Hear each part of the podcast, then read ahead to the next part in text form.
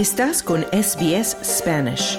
Encuentra más historias fascinantes en sbs.com.au barra Spanish. Bienvenidos a un nuevo segmento de Cibertendencias de SBS Audio Australia en español. Te habla Carmenza Jiménez.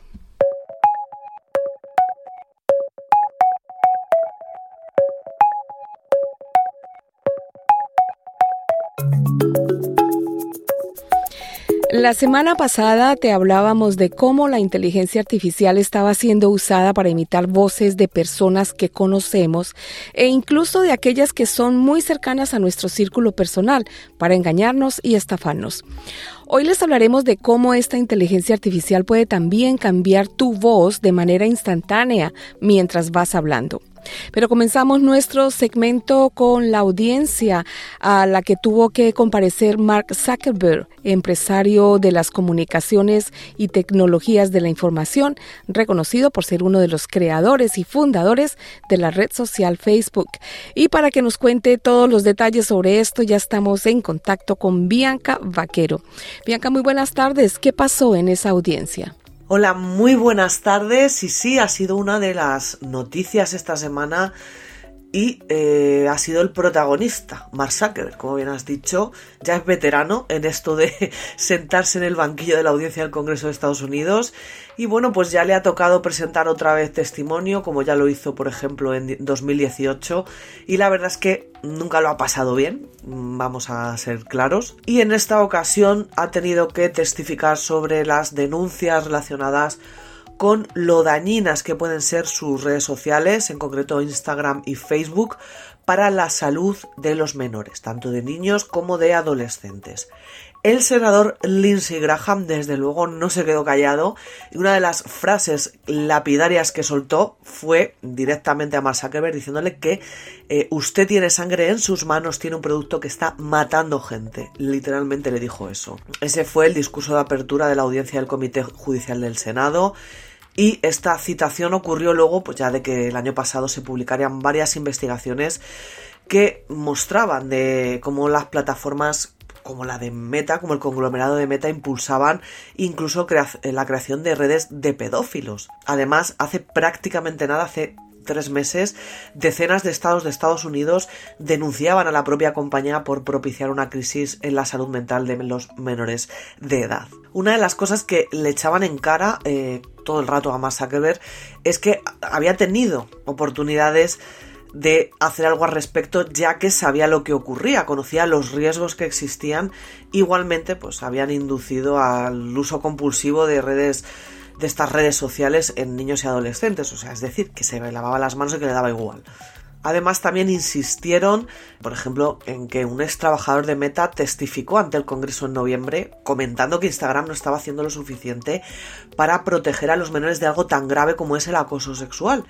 Y es que hay informes filtrados de los que ya hablamos aquí de la propia compañía, informes internos en los que efectivamente tienen pruebas del daño que pueden causar sus plataformas. Fue una sesión bastante hostil, bastante incómoda de ver. Todo el rato se tiraron al cuello de Mark Zuckerberg directamente fustigándole. El senador Ted Cruz, por ejemplo, durante su intervención eh, decía textualmente Zuckerberg en qué demonios estabas pensando con todo esto.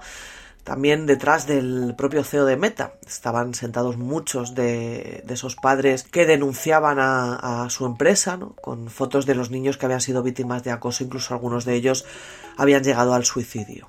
Hubo un momento incluso que el, propio senador Josh Hawley le dijo directamente a Mark Zuckerberg si era capaz de disculparse ante esos padres que tenía detrás y efectivamente no le tembló la voz, se levantó Mark Zuckerberg, miró a estas personas y les pidió disculpas. Lamentaba que eh, hubieran pasado por todo eso.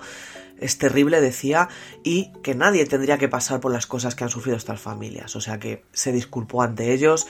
Durante esta audiencia, pues el senador demócrata, por ejemplo, Richard Blumenthal, compartió correos electrónicos entre Zuckerberg y Nick Clegg, que en ese momento era director de asuntos globales de Meta.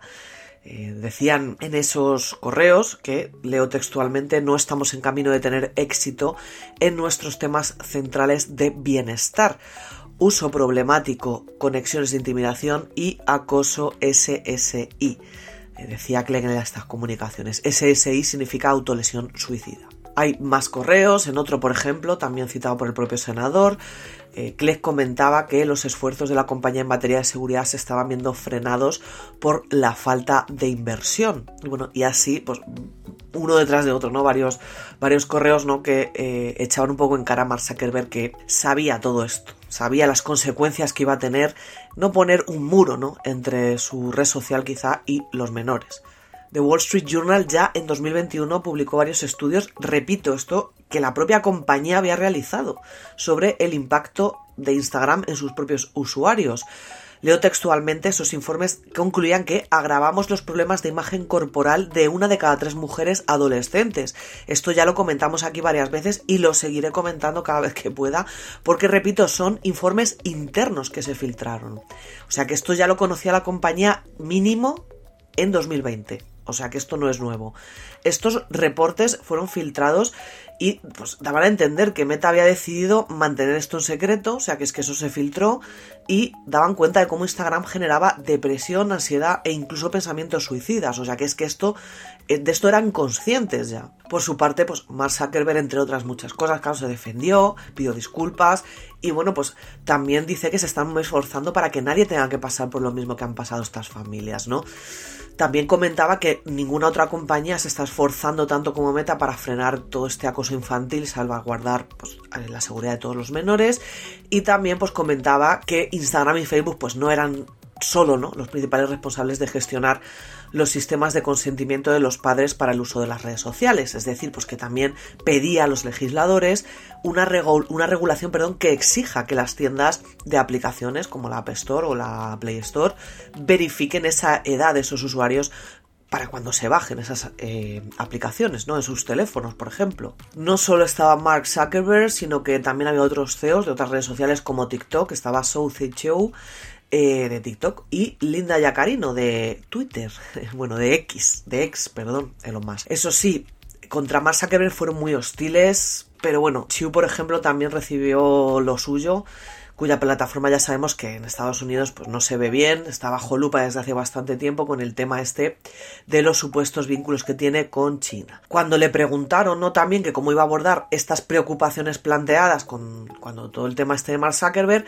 comentaba pues que preparaban eh, una inversión de más de 2.000 millones de dólares para poder reforzar la seguridad y la confianza en su propia plataforma.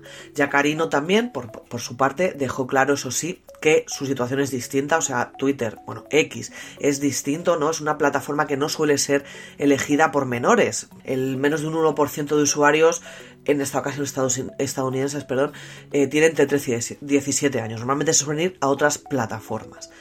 Eh, también comentaba que Elon Musk pues, ha aprobado siempre o ha apoyado siempre la aprobación de nuevas legislaciones para la protección de los menores eh, con respecto a las redes sociales. Una de las grandes ausentes fue YouTube, eh, ya que sus directivos no fueron citados y cosa que no es un dato menor y la verdad es que es bastante sorprendente porque ha recibido muchas denuncias sobre contenido perjudicial para los menores, o sea, me parece increíble que no esté también dentro de este saco, personalmente y yo creo que también objetivamente. Eh, es que según una encuesta, por ejemplo, de Pew Research Center, esta plataforma, la plataforma del gigante Google, es la plataforma con la mayor proporción de usuarios, ya no solo niños, sino adolescentes. El 93% de los menores dicen que la utilizan de manera habitual. Entonces, me parece increíble que no esté también bajo la lupilla esta. Pero bueno, ya veremos también cómo acaba todo, todo este juicio, cómo acaba todo este tema y probablemente no sea la última vez que pues, tanto Mark Zuckerberg como los otros CEOs tengan que sentarse delante del banquillo.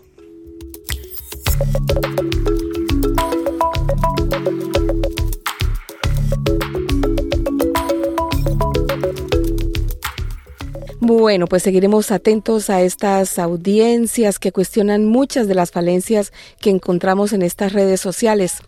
Y hablemos ahora de tu amiga la inteligencia artificial, Bianca, porque sigue imitando voces.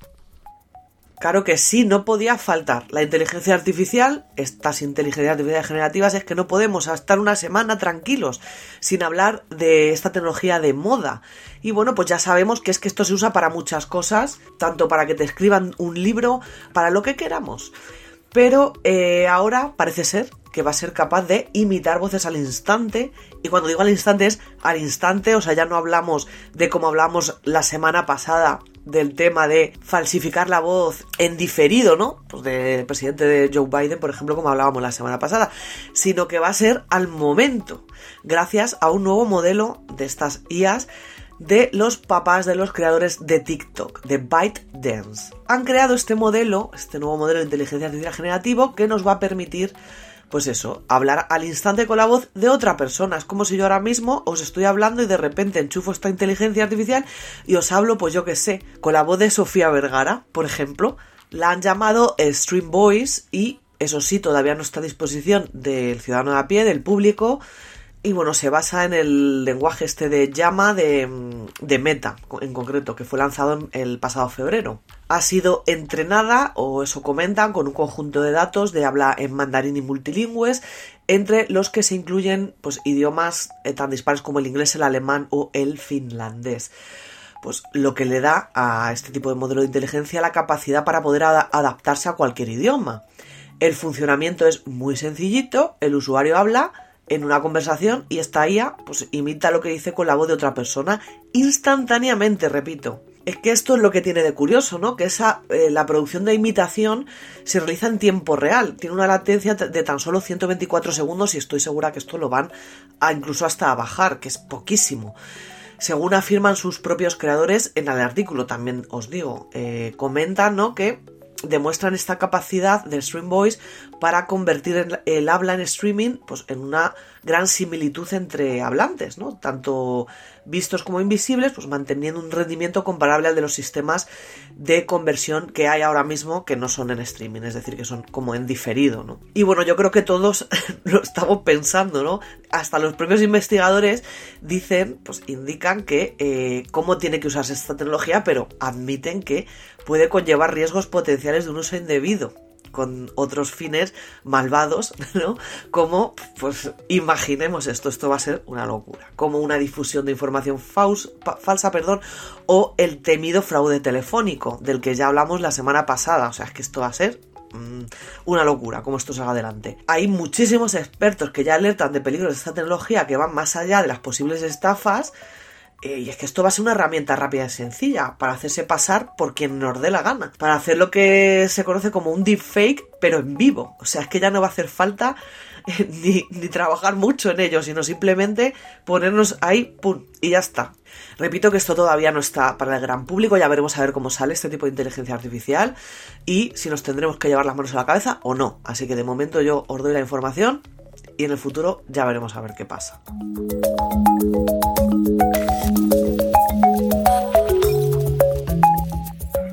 Qué más viene? Me pregunto yo, porque como dices, esto apenas comienza. Y siguiendo con avances y tecnología, nos habías anunciado hace poco que ya venía la implantación del Neuralink en humanos y esta semana se publicó la noticia. Cuéntanos, Bianca. Pues sí, terminamos hablando de Elon Musk, que hacía mucho que no, que no pasaba por aquí, el señor Musk y de su Neuralink, que ya parece que nos habíamos olvidado un poco de él, pues bueno, pues ya está aquí, ya que a través de una publicación de su propio eh, Twitter, de X, ha anunciado que eh, Neuralink ya ha sido implantado en un humano. Es decir, ya mm, empezaron como comentamos aquí los ensayos clínicos con humanos, pues ya está, ya hay uno que ya lo tiene. Eso sí, no han dado demasiados detalles, no sabemos tampoco mucho, se sabe que el procedimiento se realizó en esta semana y que el paciente se está recuperando bien. También comentan que los resultados iniciales muestran una prometedora detección de picos neuronales, o sea que de momento no sabemos nada más, sino que todo está bien y que está realizado. Este hito ya por fin, después de tanto tiempo, llega ya después de la aprobación, como comentamos aquí, de la FDA, o sea, la Administración de Fármacos y Alimentos de Estados Unidos. Que cabe señalar, que esto a mí me parece un poco curioso, que rechazaron la primera petición de la empresa de realizar esto con humanos ya, ensayos con humanos, en 2022. Pero bueno, el año pasado parece ser que no sé qué cambiaría, pero le dieron el visto bueno. También hay que decir que Neuralink no es la primera empresa de este tipo en alcanzar ya esta etapa de los ensayos clínicos, que es ya la última etapa con, seres humanos, pero sí que es cierto que es de la que más se habla, las cosas como son. También hay una startup estadounidense también llamada Synchron que ya ha conseguido eh, poner cinco implantes a pacientes en 2022. O sea que es que eh, va un poco tarde de los más, pero eso sí es que de quién se habla, de los más. Según esta firma, se consiguió implantar en pacientes, pues estos también estos chips parecidos ¿no? al Neuralink y lograron pues comunicarse por correo electrónico, enviar mensajes de texto y otras tareas. Ahora pues nada más que les queda evaluar eh, a, Elon Musk en esta ocasión Neuralink, evaluar cómo funciona, ¿no? la seguridad también de este implante eh, denominado BCI, que son implantes Brain Computer Interface y bueno, pues ya sabemos que tiene 1024 electrodos que registran nuestra actividad neuronal y como también requiere una precisión milimétrica, cuentan con un robot quirúrgico que se encarga de todo el proceso. Esto ya también lo comentamos aquí, que es muy curioso. Y bueno, pues esto, si todo sale bien y tal, probablemente sea un hito en la tecnología y ya no solo pensemos, no, uy, pues va a ser una pasada porque voy a mover, no, pero a la gente con discapacidades tanto físicas como mentales, pues puede ser un gran paso para mejorar su calidad de vida. Así que, bueno, esperemos que todo vaya bien y que se convierta en uno de los hitos de este 2024.